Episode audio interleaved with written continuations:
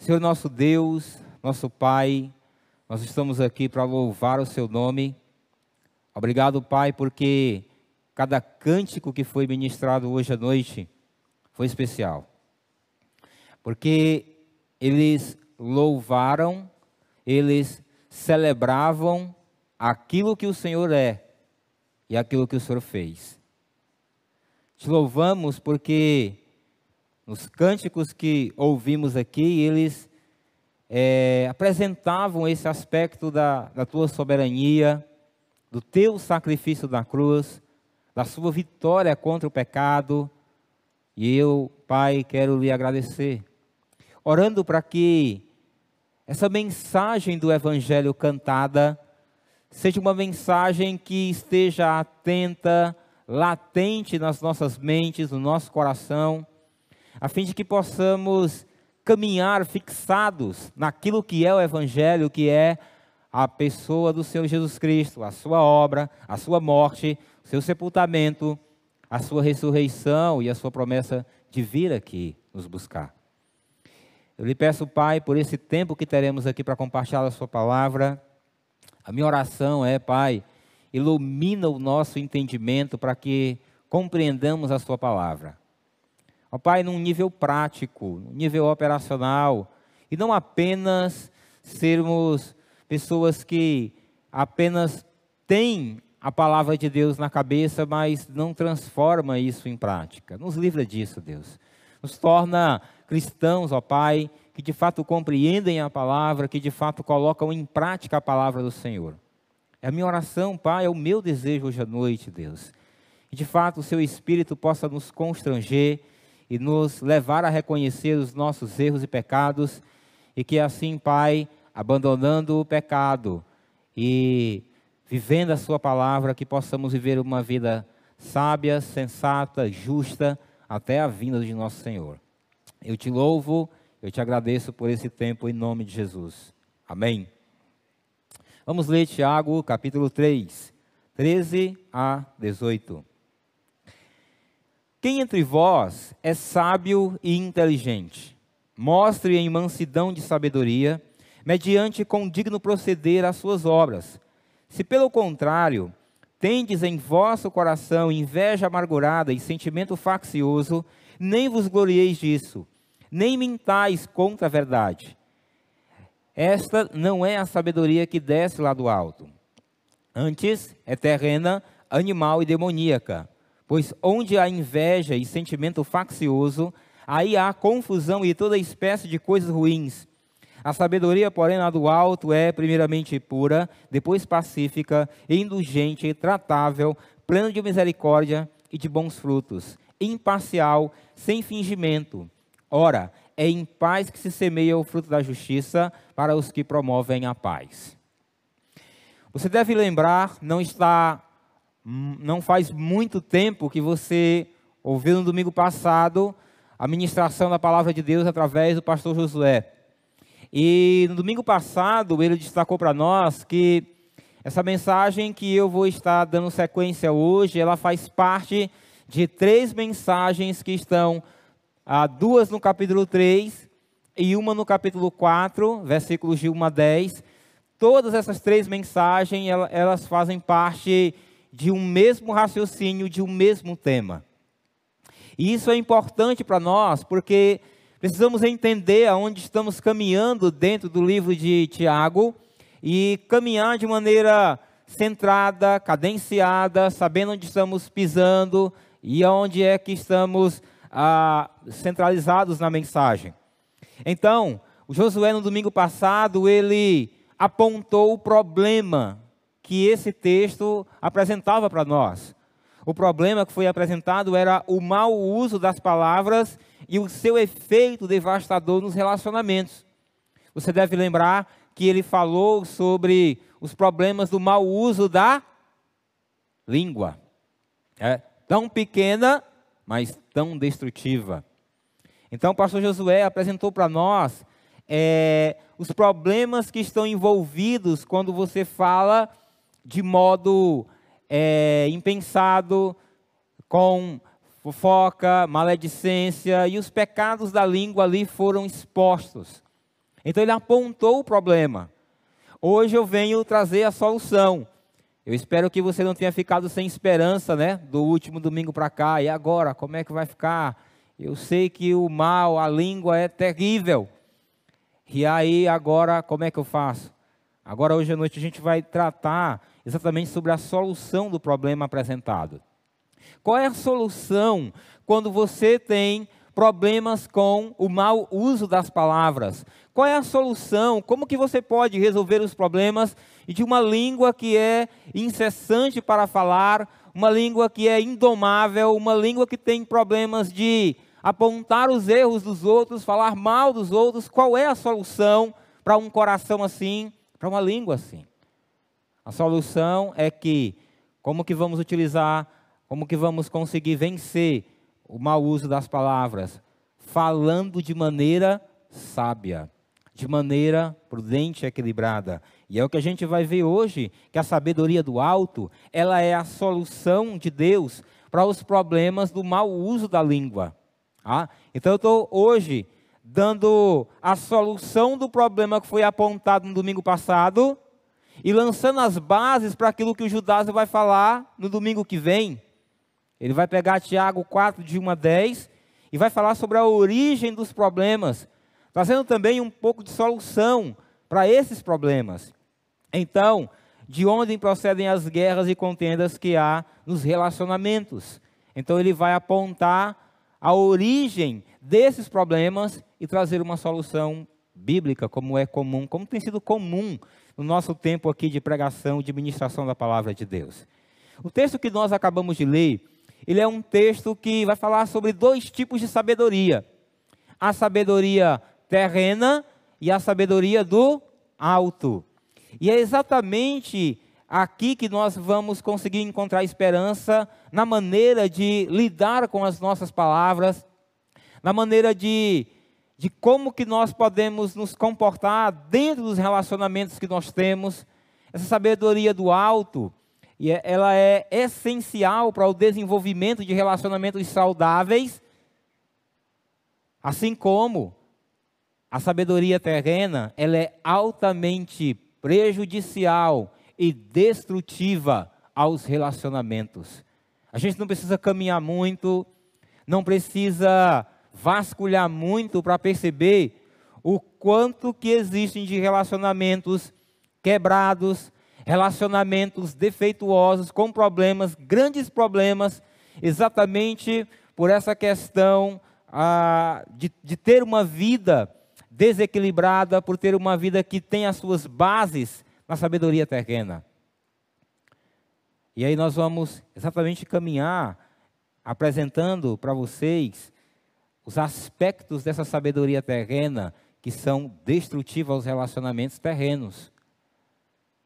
E os aspectos importantes da sabedoria do alto, para que de fato desenvolvamos relacionamentos saudáveis. A sabedoria de Deus é a solução para os problemas da fala, do mau uso da fala. Então a gente começa aqui, os versículos 13 a 16, eu quero destacar e aplicar todo esse texto aos relacionamentos. Então, a sabedoria terrena, ela é prejudicial aos relacionamentos saudáveis. Por quê? Exatamente porque quando você para para analisar os relacionamentos que aí estão, o que, que nós vamos perceber? Muitas pessoas equivocadas com relação ao que de fato é uma pessoa cheia de sabedoria ou uma pessoa sábia. O que é, que é natural no mundo hoje quando se destaca alguém como sábio?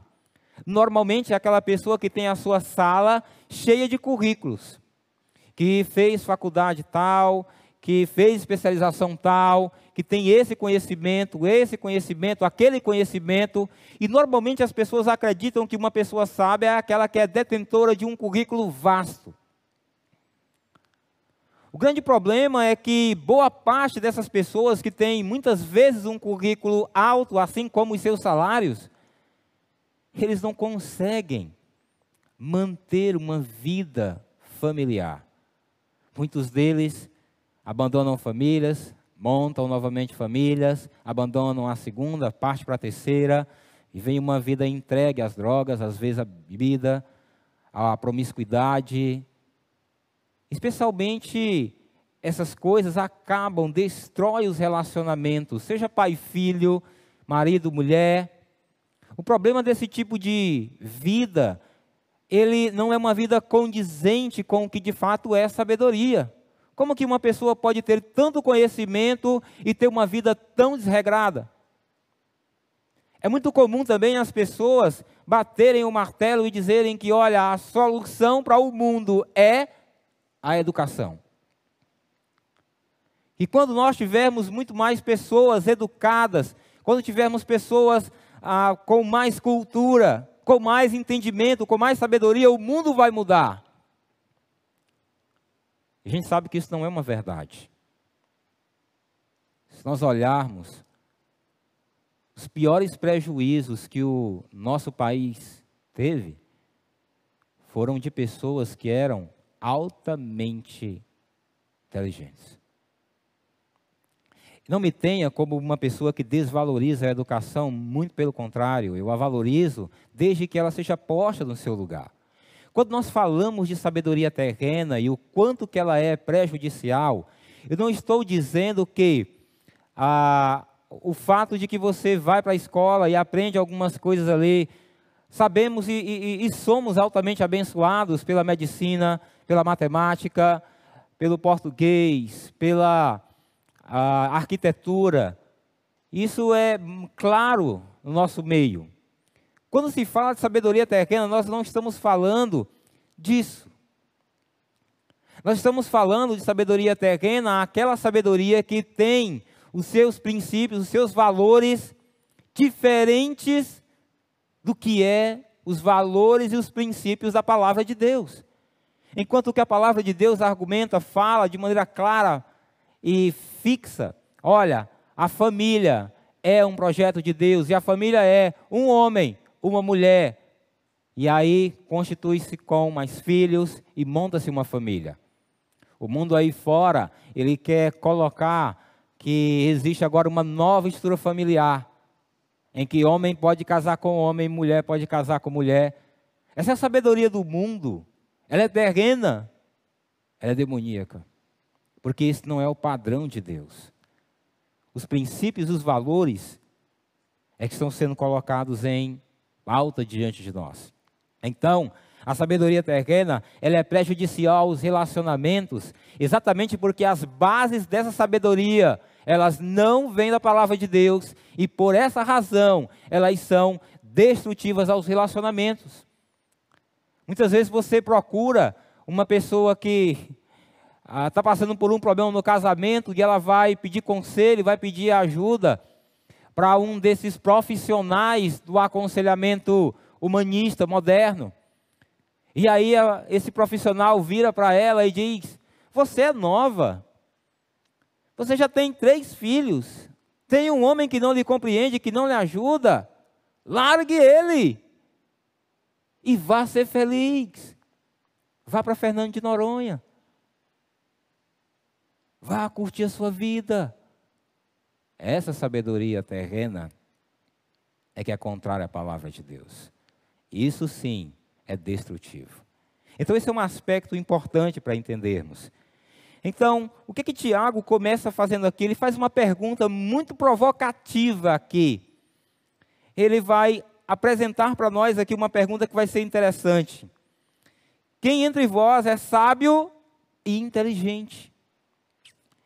Que Tiago vai destacar aqui vai ser importante para nós entendermos o que de fato é uma sabedoria que realmente é, vale a pena, que realmente é uma sabedoria na prática. Se você diz que é sábio, então você deve mostrar essa sabedoria pelas obras que ela produz no seu viver diário. Ele levanta um questionamento: quem é sábio e inteligente? Essas duas palavras que aparecem aqui, sábio e inteligente, elas são importantes para a gente entender o que, que Tiago está querendo dizer aqui. Você deve lembrar, no domingo passado, quando Josué falou acerca dos mestres.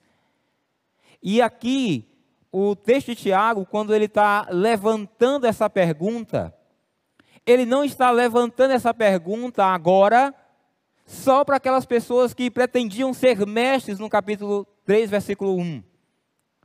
Mas para toda a comunidade, porque o significado da palavra sábio e inteligente, ela tem um sentido de aplicação para todos. O sábio aqui não era apenas para aqueles que pretendiam ser mestres, mas era para qualquer pessoa na comunidade que se levantasse, que, que, que desejasse assumir essa postura. É um recado geral para todo mundo na igreja. Então a pergunta era para todos: quem entre vós é sábio e inteligente?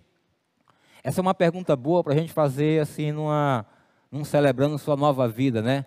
Você começa ali o celebrando, faz a pergunta: Pessoal, aqui, quem de vocês aqui se considera alguém mais sábio, mais inteligente? Aqui, um levanta a mão, outro levanta a outra. Ah, eu sei, isso aqui, isso aqui. É uma pergunta boa para se fazer assim num ambiente de, de aula, porque ela é uma tremenda pegadinha. Ele levanta coisa aqui. Ela é provocativa essa pergunta. Ao mesmo tempo que ela é provocativa, ela é uma pergunta também que faz com que nós paremos para pensar naquilo que foi dito anteriormente é acerca da sabedoria, da maneira como lidamos com o falar, da maneira como lidamos com a nossa língua. Essa pergunta, ela é provocativa e relaciona esse assunto da sabedoria e da inteligência com a prontidão para ouvir. Você lembra no capítulo 1, versículo 19? Todo homem, pois, seja pronto para ouvir, tardio para falar, tardio para se irar. Ela se relaciona também com aquela questão da verdadeira religiosidade. Qual é a essência da verdadeira religiosidade? Controlar a própria língua. Não é o que ele diz aqui, capítulo 1, versículo 26. Se alguém supõe ser religioso, deixando de refrear a sua língua, antes engana o seu próprio coração e a sua religião é vã. Ele vai levantando, jogando. Quem entre vós é sábio e inteligente? E aí, ele vai levantar aqui a questão e ele vai responder. Ele vai trazer a coisa para um nível prático. Ele vai mostrar que a verdadeira sabedoria não é aquela sabedoria de um acervo de informações, não é aquela sabedoria contemplativa, não é apenas uma sabedoria cognitiva, mas é uma sabedoria que implica em colocar em prática tudo aquilo que você tem aprendido. Ele vai dizer aqui: mostre em mostre em mansidão de sabedoria mediante condigno proceder às suas obras. O que, é que de fato é sabedoria? Sabedoria não é apenas o ajuntamento das informações na cabeça, no coração. A verdadeira sabedoria, ela é aquela que você pratica aquilo que você aprendeu. É quando você coloca em prática. O oposto disso é insensatez. É a pessoa que tem o conhecimento, tem o entendimento, mas ela decide não colocar em prática. Isso é insensatez. E ele apresenta esse aspecto importante, definindo para nós trazendo para nós o entendimento real, verdadeiro do que de fato é sabedoria. Você quer ser sábio? Coloque em prática o que você já aprendeu. E aí ele apresenta o aspecto de como colocar. Ele não apenas aponta o que de fato é uma sabedoria, mas ele mostra em que base, em que contexto isso deve ser apresentado. Em mansidão de sabedoria. A palavra manso, ela é uma palavra interessante porque o significado dela é ser bondoso. Mas a ideia dela é de alguém que tem é, dentro de si poder e consegue controlar esse poder dentro de uma circunstância. Então, essa capacidade de autodominar-se e continuar fazendo o bem. Então, em mansidão, de sabedoria. Você coloca em prática tudo aquilo que você aprendeu nos momentos de crise, nos momentos de crítica, nos momentos difíceis que você tem, nos relacionamentos que você vive. Esse é o ambiente. E ele diz: com digno proceder, que essa ideia de uma conduta prudente, de uma conduta adequada para aquele ambiente. Então, sabemos que a sabedoria, ela nada mais é do que você viver os princípios da palavra, não apenas aqui, mas colocando em prática. E de que modo? Com mansidão. Ah, pensou? Está lá você em casa, mandando, pede seu filho, filho, vai orar. Ah, mãe, não vou orar agora não. Mas como que você não vai orar, meu filho? Você não sabe que orar é algo de Deus. E aí o menino já, já vai orar por medo, né? Ele já não vai mais nem orar, porque, ai de mim se eu não orar. Eu vou orar até pela mamãe agora, inclusive. É? Irmãos, lá em casa, tendo um desafio. Eu ensinei para um cidadãozinho do reino dos céus que tem lá em casa, de cinco anos, o princípio de sabedoria, de obediência. Benjamin, meu filho, o que, que é obediência? Aí eu fui tentar ensinar a primeira vez com aqueles conceitos e tal. Olha, obediência é uma atitude imediata, completa de todo o coração. Aí ele, aham. Eu, cara, tem que pensar aqui de uma coisa. Então, inventei lá uma mímica, um negócio, um gesto. E disse, Benjamin, olha, obediência é uma atitude imediata, completa e de todo o coração. Aí ele, bom, papai. Beleza, né? Eu já achei que tinha ganhado a coisa. Só que a gente apresenta o princípio e está na cabeça o princípio. A grande questão é que há todo um coração ali que ainda luta com o pecado e você tem circunstâncias que vão provar você e que você tem que colocar para fora mansidão de sabedoria para lidar com as circunstâncias. E ele errava e toda vez eu tinha que repetir o conceito. Benjamin, o que, que é a, a obediência? Ela é imediata, completa de todo o coração. Eu digo, olha, Benjamin, quando eu digo para você, coloca os brinquedos dentro da caixa e você vai e junta com o pé e coloca perto da caixa, não é dentro da caixa. A obediência não foi completa. Quando eu falo para você colocar os brinquedos dentro da caixa, você empurra com o pé e ainda vai batendo com os pés, não é uma atitude de todo o coração. E várias vezes, várias vezes eu tenho que falar com um espírito manso. Não sei se vocês acreditam. Mas é, tem dias que eu tenho que lidar com a ira do meu coração, irmãos. Eu sei que é só um pecado só meu, eu sei que vocês não têm isso. Meu Deus, eu já repeti mais de cem vezes a coisa. E olha o desafio. A insistência de estar tá lidando, de estar tá ensinando um princípio qual é o desafio para viver uma vida de sabedoria?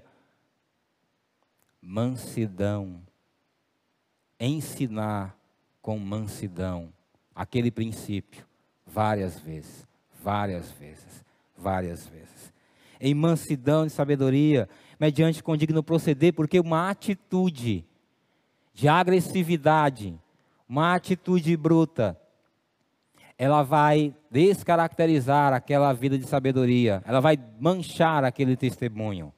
Então, de fato, conduzindo a vida de sabedoria com mansidão, você vai desenvolver um testemunho que de fato vai edificar e vai abençoar não apenas o seu filho, mas a todos que convivem os relacionamentos com você. É importante essa pergunta de Tiago, porque ela, ela traz essa ideia. Quem entre vós é sábio e inteligente, mostre mansidão e sabedoria mediante com digno proceder. A ideia aqui, disso aqui, é de uma pessoa que foi, que tem habilidade para fazer o que foi treinado quando chega a hora de fazer. Essa é a ideia dessa sabedoria que vem do alto.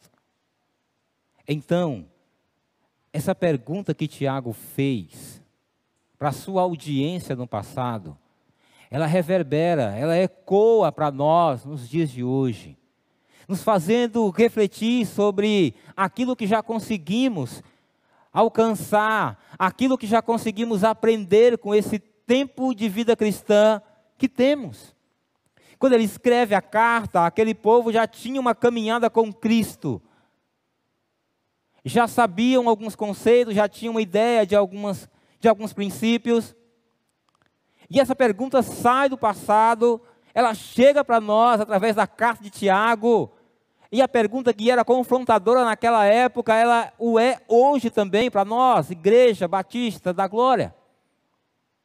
Quem entre vocês é sábio e inteligente? Mostre, colocando em prática, tudo aquilo que você já tem aprendido. Essa é a confrontação para nós. Colocar em prática. O maior desafio que nós temos não é aprender coisas novas, é colocar em prática as coisas que já sabemos. Esse é o grande desafio, esse é o detalhe que Tiago apresenta. Então, ele começa apresentando esse aspecto do que é a sabedoria, chamando a atenção, e ele vai mostrar como de fato essa sabedoria terrena ela vai ser prejudicial aos relacionamentos. E aí, no versículo 14, ele diz: Se pelo contrário tende em vós em vosso coração inveja amargurada e sentimento faccioso, nem vos glorieis disso, nem mintais contra a verdade. Tiago apresenta agora o aspecto da sabedoria terrena e as suas consequências dos relacionamentos. E ele vai falar de uma inveja amargurada. Primeira vez que eu li isso aqui na vida, eu só sabia que existia inveja. Agora, inveja amargurada foi um acréscimo foi um, não vou chamar de bônus, que não é algo bom, mas foi um algo a mais ali. Mas apenas para deixar claro para nós o que, que é essa atitude invejosa e como isso é destrutivo dos relacionamentos. Quando está se falando da sabedoria, é muito importante que você a adquire para vivê-la com simplicidade e humildade. A sabedoria terrena ou esse estilo de vida terreno, que é contrário à palavra de Deus, ele vai apresentar esse aspecto da inveja amargurada dentro dele. O que, é inveja amargurada? A inveja é quando você quer igual o que o outro tem. E é amargurada porque é um tipo de sentimento em que você não se alegra com a vitória do outro. Você não se anima. Então, de repente, você convive com uma pessoa na empresa e essa pessoa foi promovida e você não foi. E aí ela recebe um cargo lá, um aumento de salário, e aí você vê todo mundo abraçando aquela pessoa, comemorando, que bênção, você merecia mesmo. Ó, se tinha alguém que merecia, era você. Aí você fica ali, ó, dá aquele sorriso plastificado, amarelo, não há aquela alegria dentro de você. E ele tem um aspecto ainda da crítica. De levantar os olhos e dizer: Olha, eu acho que ele não vai dar conta. Que ela não vai dar conta. Não vai, olha. Aí a pessoa fica jogando vários aspectos que ela tem, mas ela não diz que é ela para o outro, né? Tem alguns que são mais ousados, diz, eu acho que eu é quem deveria ser promovida, promovido. Afinal de contas, olha o tanto de tempo que eu trabalho aqui, o que eu já tenho feito. Inveja amargurada é uma inveja que é prejudicial aos relacionamentos. Ela é contrária à sabedoria de Deus, porque ela não brota de, um, de uma atitude de humildade e de alegria. Ela é totalmente destrutiva aos relacionamentos, porque ela é amargurada, cheia de mágoas. Ela não se alegra, ela, pelo contrário, se entristece com a alegria, com a vitória do outro, com o desenvolvimento do outro. A pessoa vê, o outro passou no vestibular, e aí você fica triste, desanimado. Por que eu não? Por que eu não passei? Fulano de tal, ele nem vai tanto para a igreja assim, nem tem esse compromisso com Deus. Aí ele vai lá e passa, e eu não. E não se alegra. Inveja amargurada. Sabe qual é o detalhe disso? Essa pessoa que tem inveja amargurada, ela vai começar a evitar aquela outra. Até dar certos cumprimentos. Aquela coisa mais, oi, oi. E passa. O relacionamento vai secando. Esse é um aspecto da sabedoria. É uma sabedoria que desce do alto, que vem do Senhor.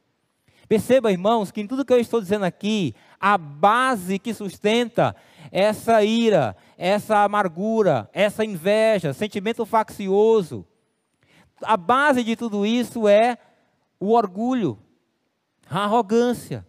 Você pense, por exemplo, lá no capítulo 3, versículo 1, quando ele fala daqueles que pretendiam ser mestres. Você analisar bem, o que, que é você ser um mestre? É status, é chamar a atenção das pessoas. Ó, oh, fulano de tal passa. Ó, oh, rapaz, eu vou lhe falar uma coisa. Ensinar como pastor Dário, outro nível. E aí você vai, ó, oh, pastor Josué é o homem do grego, do hebraico. É com ele mesmo aquele mapa, aquele negócio elaborado. E aí a pessoa vai olhando para o status, olhando para a expansão que uma posição de mestre traz, e ela deseja aquilo pelo motivo errado. Tiago corta as asas, ele diz: Olha, não queiram ser mestres, sabe por quê? Porque Deus haverá de julgar com maior rigor aqueles que ensinam. Tá? Eu estou aqui, irmãos, pianinho é? sabendo que um dia eu vou prestar conta lá para o Senhor. Ah, lá, de tudo. É? Minha vida está só piorando, né? Que sábado é escatologia, o negócio só piorando, porque o ensino é mais, é mais sério, né? E aí a coisa está só piorando para mim. Mas é, é uma questão importante. Mesmo que haja essa questão de que aqueles que ensinam deverão ser julgados com maior rigor. Isso não deve ser uma palavra, não deve ser uma questão que lhe amedronte na busca do conhecimento. Muito pelo contrário. À medida que você é alguém que tem o conhecimento, o transmita com fidelidade e humildade. É muito comum, irmãos, quando a gente vê em rodas de teologia, nas células, provavelmente, isso acontece muito, quando você toca em um determinado assunto, nós percebemos logo as pessoas que saem ali em defesa e argumentam, trazem para si que são conhecedoras daquele assunto e vão colocando. Eu acho algo interessante no pastor Dário, isso para mim é um, foi uma grande lição. O pastor Dário, como a gente sabe, e aqui eu estou usando aquele negócio, seja o outro que te louve e não você mesmo. O Dário ele tem algo assim que, que transmite essa ideia de simplicidade. Todos nós somos conhecedores do que Deus deu para o pastor Dário em termos de conhecimento bíblico, na forma de lidar. Mas perceba quando o pastor Dário vai fazer uma colocação num ambiente em que as pessoas estão ali aprendendo, ele faz muitas vezes uma pergunta levantando ali a atenção das pessoas, e ele tenta transmitir aquilo que ele sabe com muita simplicidade humildade. Às vezes, a pessoa questiona e ela começa a conversar com o Dário, se achando, às vezes, alguém lá com conhecimento, e no fim ela sai dali repensando algumas coisas, de maneira simples. Esse é um aspecto que eu vejo no Dário, que é algo de um grande exemplo na hora que a gente está conversando. Você não pode imaginar ali, irmãos, nos momentos da, da pregação que é discutida ali na terça-feira, quanta conversa, e às vezes vem uma pergunta, uma colocação que nos leva a pensar. E diga, é, realmente, Dário ainda não tinha pensado nisso. Ele, seria bom assim, de vez em quando? E aí ele brinca, quebra o gelo. Então, irmãos, a sabedoria do alto, ela vai trazer para nós essa atitude simples e humilde na forma de transmitir aquilo que você tem aprendido. Então, eu quero que você coloque no seu coração essa ideia trazida pelo Tiago. A sabedoria terrena ela é inspirada pelo diabo. O próprio Tiago diz que ela é terrena, animal e demoníaca. Essa sabedoria, é impressionante, quando eu li isso aqui, eu estava me lembrando de um detalhe, ah, até que eu, eu vi, inclusive, eu acho que foi o Hernandes que estava falando sobre isso, que essa questão da sabedoria terrena ser inspirada pelo diabo é aquele, aquele momento lá no Éden, aonde Adão e Eva já com o conhecimento da palavra de Deus na mente, na cabeça, no coração, o diabo vem de maneira sorrateira e ele começa a colocar dúvida sobre a palavra de Deus. E ele começa a distorcer a palavra de Deus. E aquilo se torna danoso para a vida de Adão e Eva e da humanidade, como já sabemos o desfecho dessa história. Então, ela é inspirada pelo diabo. O resultado da sabedoria terrena é a destruição dos relacionamentos, inclusive a deficiência do relacionamento com Deus.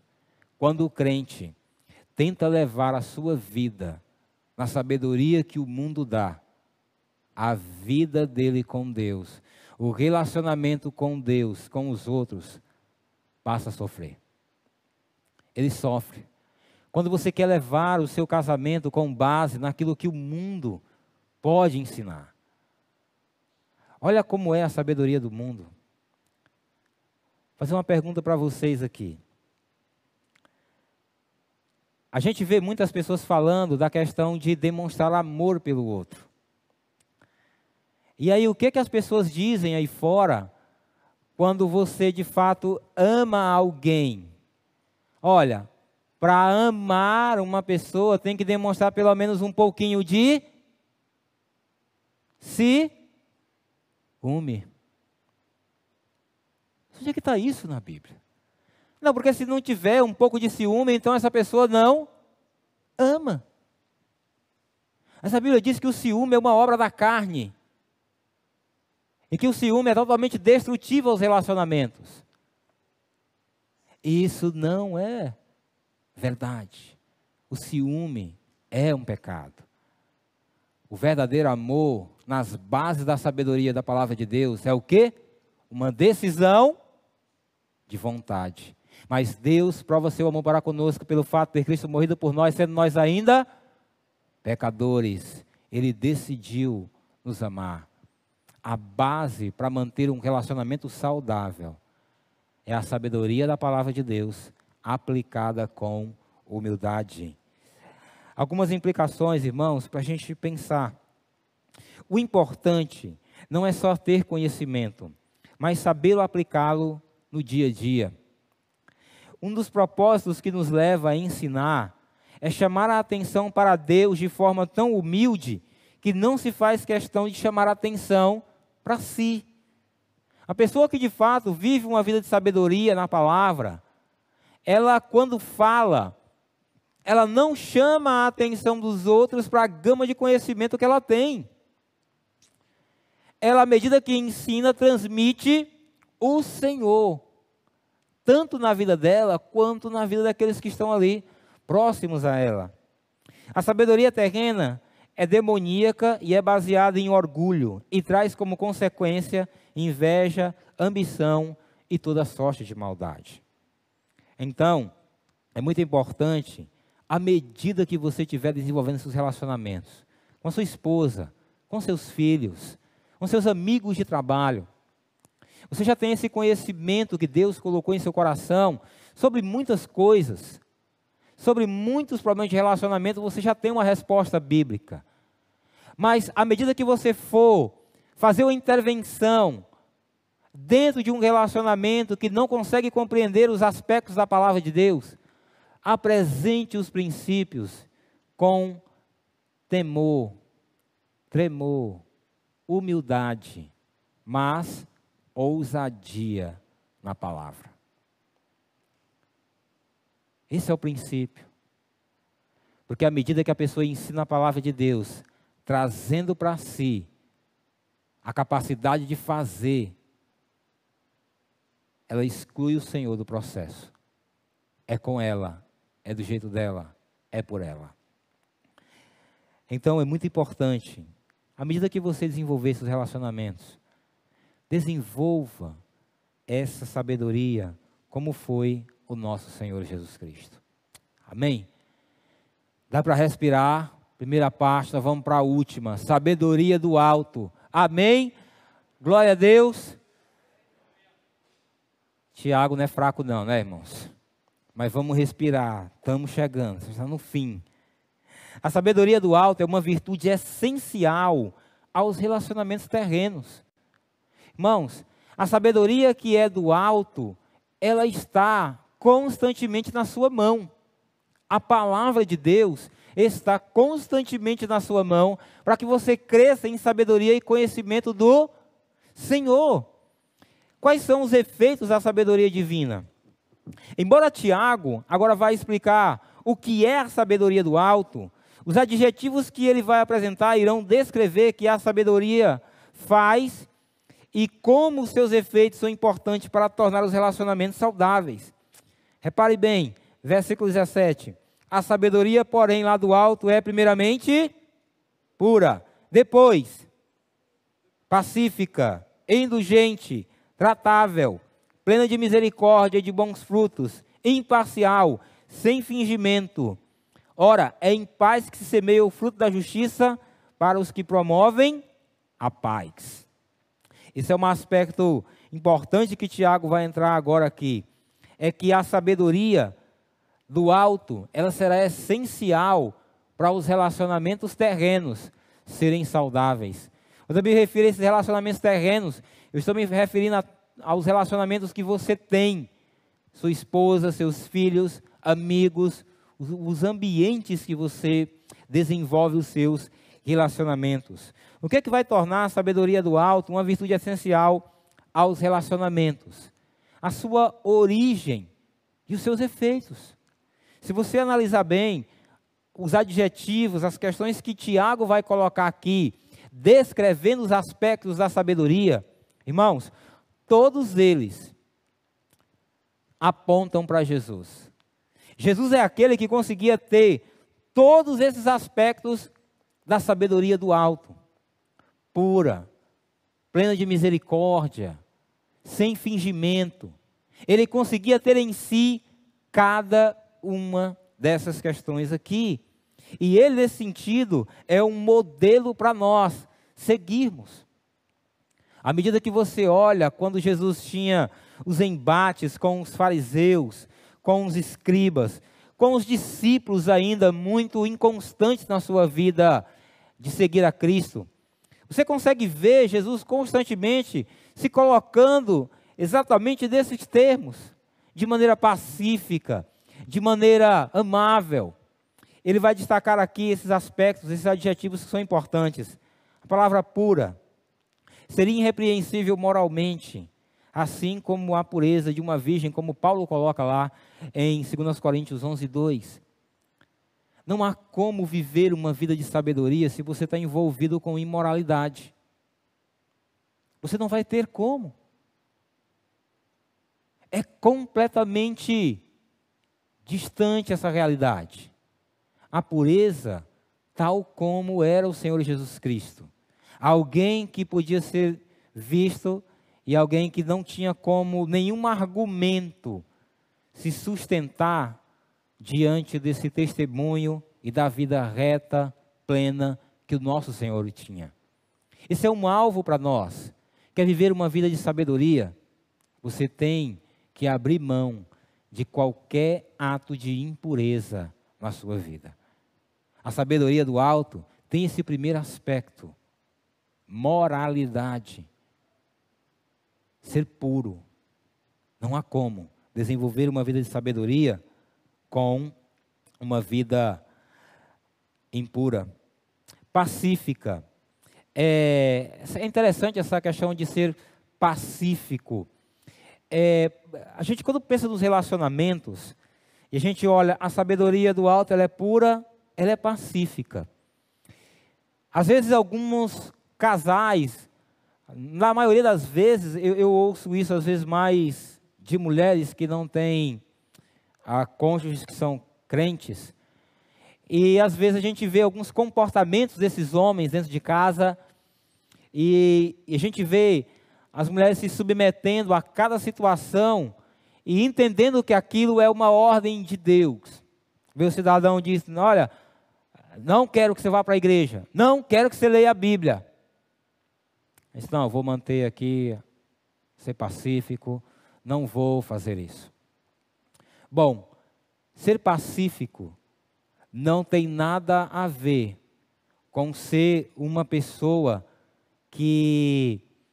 Ah, me fugiu agora aqui a palavra. De ser uma pessoa passiva.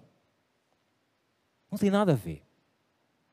Jesus era aquela pessoa mansa, suave, tranquilo, mas sempre firme, com base naquilo que ele acreditava.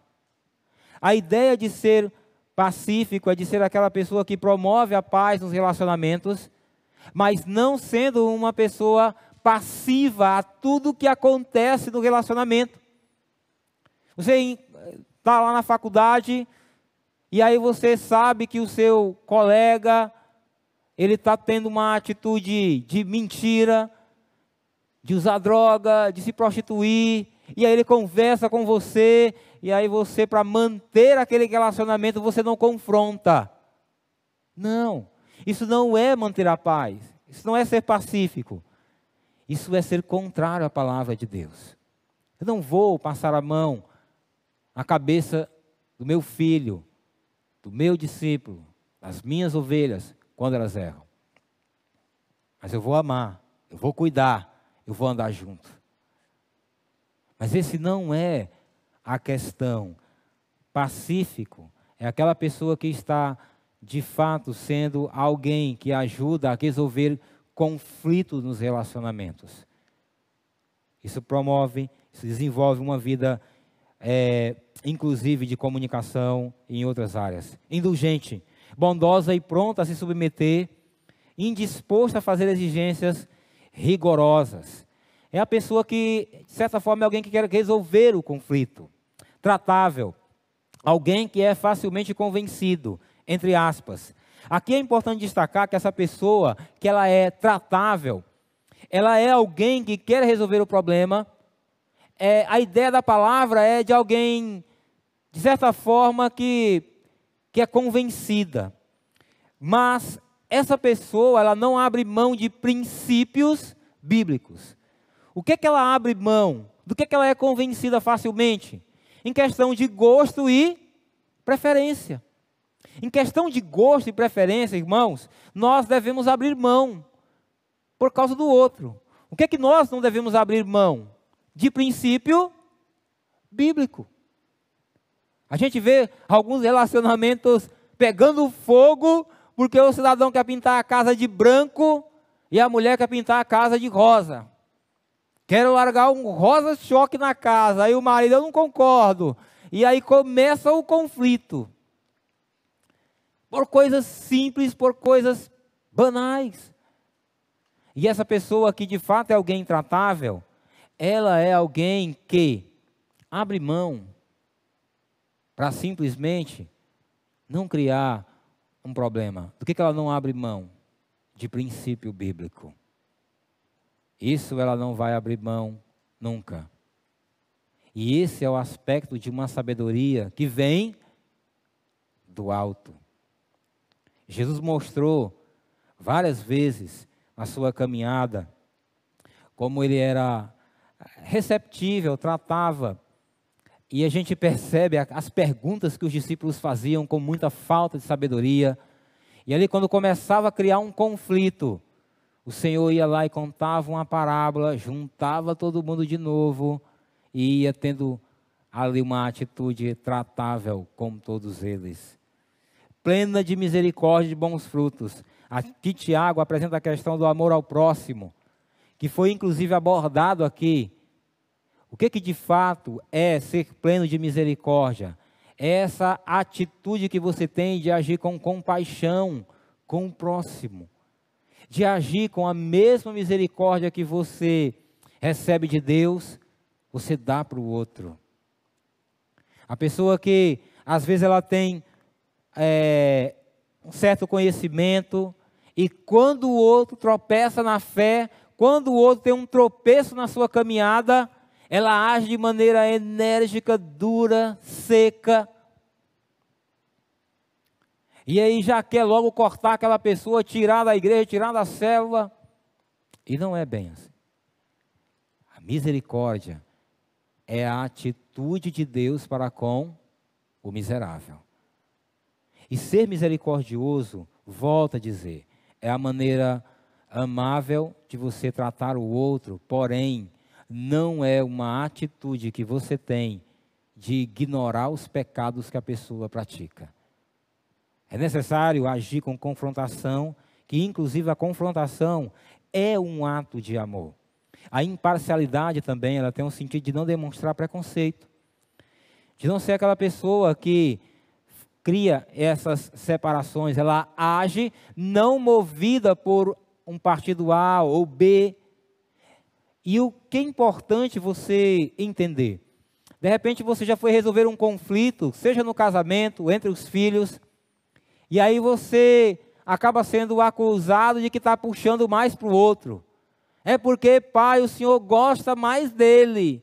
Não, o senhor gosta mais dela. E ali você fica no meio do fogo cruzado. A atitude de sabedoria é que quando você vai resolver a questão, você não usa o seu padrão, você usa da palavra. Em casa tem uma regra para os dois cidadãos do reino dos céus que tem lá. Se brigar, os dois são disciplinados. E aí o Benjamin né, é fraco, gosta de uma argumentação. Mas papai foi ele. Eu chego lá, está o negócio já, né? Um chorando, um mordido, um para um lado, para o outro, aquela bagunça, eu chego lá. Quando eu chego lá, o cidadão já chega logo dizendo, foi ele. E já se entregou. Eu falo assim, ó, simples. Por que, que eu vou disciplinar os dois? Um porque bateu, o outro porque reagiu. Porque eu já ensinei lá em casa o princípio. Se você, na hora lá, o Jonathan ou o Benjamin, você bateu o outro, você não desconta. Você vai falar com o papai. Porque aí você depende não da sua justiça própria. Você vai ter que depender do julgamento que o pai vai fazer na palavra para resolver a questão. Então, quando você bate, você se satisfaz a sua vingança. Aí você está errado. Aí o negócio pega para os dois. Então, a base na hora de resolver um conflito é o que, que a sabedoria de Deus diz, o que, que a palavra de Deus diz. Quando vou fazer aconselhamento, irmãos, e aqueles que já fizeram aconselhamento comigo sabem, eu não fico tentando dizer o que eu acho o que eu penso. A grande questão é o que, que a Bíblia diz sobre o seu problema. Ela é a sabedoria de Deus do alto que todo dia está na sua mão. E você tem a sabedoria do alto, não nas nuvens, na sua mão, todo dia, para tomar posse dela. É, aí sim cabe, tome posse da Bíblia que está na sua mão. Aqui cabe essa questão, sem fingimento. É uma sabedoria que não se foca em exibicionismo ou pretensões de chamar a atenção para si. Mas é uma sabedoria que busca apresentar Cristo como Senhor. Somos orientados também por Paulo a buscar e a pensar nas coisas ou sabedoria do alto. Paulo chama a nossa atenção em Colossenses 3, de 1 a 4. Pensai nas coisas que são e buscai as coisas que são. Somos motivados a buscar, a desenvolver uma mentalidade celestial voltada para esse conhecimento. O padrão do Senhor está diante de nós para agirmos em qualquer circunstância da nossa vida, para desenvolvermos os relacionamentos com sabedoria. A sabedoria do alto, ela vai promover paz nos relacionamentos. Ele vai dizer finalmente: Ora, é em paz que se semeia o fruto da justiça para os que promovem a paz. Enquanto a sabedoria terrena promove toda sorte de coisas ruins e muita confusão e muitos males, a sabedoria, ela tem como fruto ali a sua paz. O fruto da justiça é a sabedoria e esse resultado é a paz. Qual é o fruto da justiça? A sabedoria. E o resultado? A paz. Quando você age na sabedoria da palavra de Deus, sabe o que, que vai acontecer? Você vai agir na justiça do Senhor. E sabe qual é o fim? Paz. A paz de Deus, que excede todo entendimento. Sabe por que, que temos conflitos, lutas, entrave nos relacionamentos? Porque queremos desenvolver os relacionamentos que temos com base no conhecimento que já temos sobre o outro, sobre o mundo, sobre a nossa convivência. E aí dá problema. Aí dá confusão. Aí dá muito problema. Mas quando você desenvolve com base na palavra, você desenvolve a paz de Deus no seu coração. Eu quero finalizar esse, a mensagem de hoje à noite, tomando aqui a Mateus capítulo 7, de 24 a 27, você deve lembrar, Jesus estava pregando o Sermão do Monte, capítulo 5, 6 e 7 de Mateus. Ele finaliza o Sermão do Monte e aí ele vai ilustrar tudo aquilo que ele disse contando uma parábola. Ele apresenta uma ideia. E ele começa: aquele, pois, que ouve essas minhas palavras e as praticas, será semelhante ao homem prudente, que edificou a sua casa sobre a rocha. Então vieram as chuvas, sopraram os ventos, os rios subiram, deram com ímpeto contra aquela casa e ela não caiu, porque estava fixada sobre a rocha. Aquele, pois, que ouve essas minhas palavras e não as pratica, será comparado a um homem insensato, que construiu a sua casa sobre a areia. Sopraram os ventos, veio a chuva, houve as inundações, deram contra aquela casa e ela caiu, sendo grande a sua queda. A verdadeira sabedoria, ela está sendo ilustrada nisso que Jesus está contando aqui. Quem é o sábio? Aquele que ouve, entende e pratica. À medida que você vive o conhecimento bíblico nos relacionamentos que você tem, você está construindo sua família na rocha da palavra.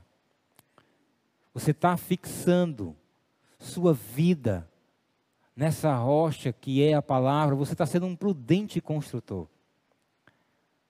Os problemas de relacionamento podem vir, as crises, as dificuldades, mas você vai se manter firme.